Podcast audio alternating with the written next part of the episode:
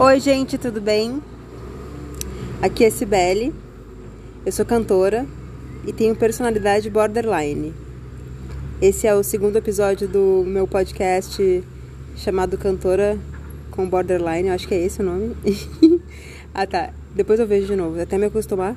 Enfim, eu desde que comecei a conversar sobre isso, sobre a minha, sobre as, enfim, os meus transtornos, é, eu tenho me sentido muito melhor. Hoje eu acordei muito bem.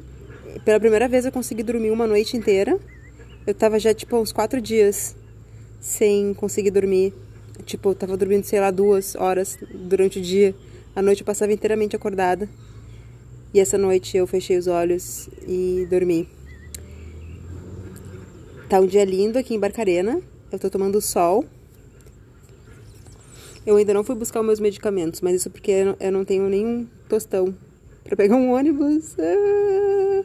Mas terça-feira eu vou receber um dinheiro e eu vou retomar minha medicação. Eu também vou aproveitar esse tempo para ver se. não se. Para ver como eu estou assim, sem os remédios, entendeu? Nem para dormir. E, e, e, vou tentar não tomar o Rivotril. É, eu tenho um companheiro e eu meço um pouco assim o meu estado de ansiedade da maneira que eu me relaciono com ele também. É uma das formas.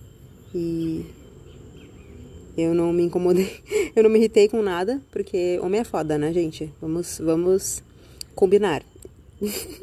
mas ele é um querido, entendeu? Uh, mas como eu sou muito crítica e, enfim, né?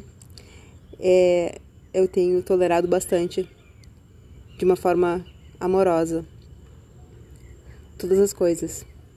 Ele é incrível, na verdade, ele é incrível mesmo. Todos nós temos defeitos, né? E ele me tolera também. E é isso, gente. Hoje esse vai ser um, um, um episódio curtinho, mas que eu tenho para falar para vocês que estão escutando e possam estar passando por ansiedade e depressão. Eu entendo perfeitamente que não importa às vezes que seja um dia lindo, que você tenha um amor, que você tenha nenhum motivo para reclamar. Eu entendo perfeitamente quando a gente não tem como funcionar direito.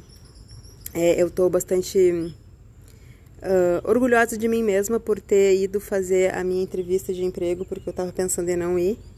Na verdade, não foi uma entrevista, eu fui diretamente na escola e falei: Oi, eu vou, eu quero e eu posso trabalhar aqui. Não, tô brincando, eu não falei com essas palavras, mas eu cheguei com muita confiança lá, apesar de, de estar, de ter estado alguns dias sem dormir direito.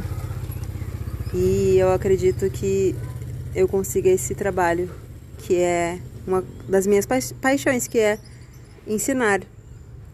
Eu vou dar aula de inglês e, e eu botei no meu currículo que eu tenho espanhol intermediário e vocês acreditam que eles vão me dar treinamento para dar aula de espanhol também? Primeira vez, primeiríssima vez. Quando eu comecei com 19 anos a dar aulas de inglês, eu, tipo, era horrível em inglês.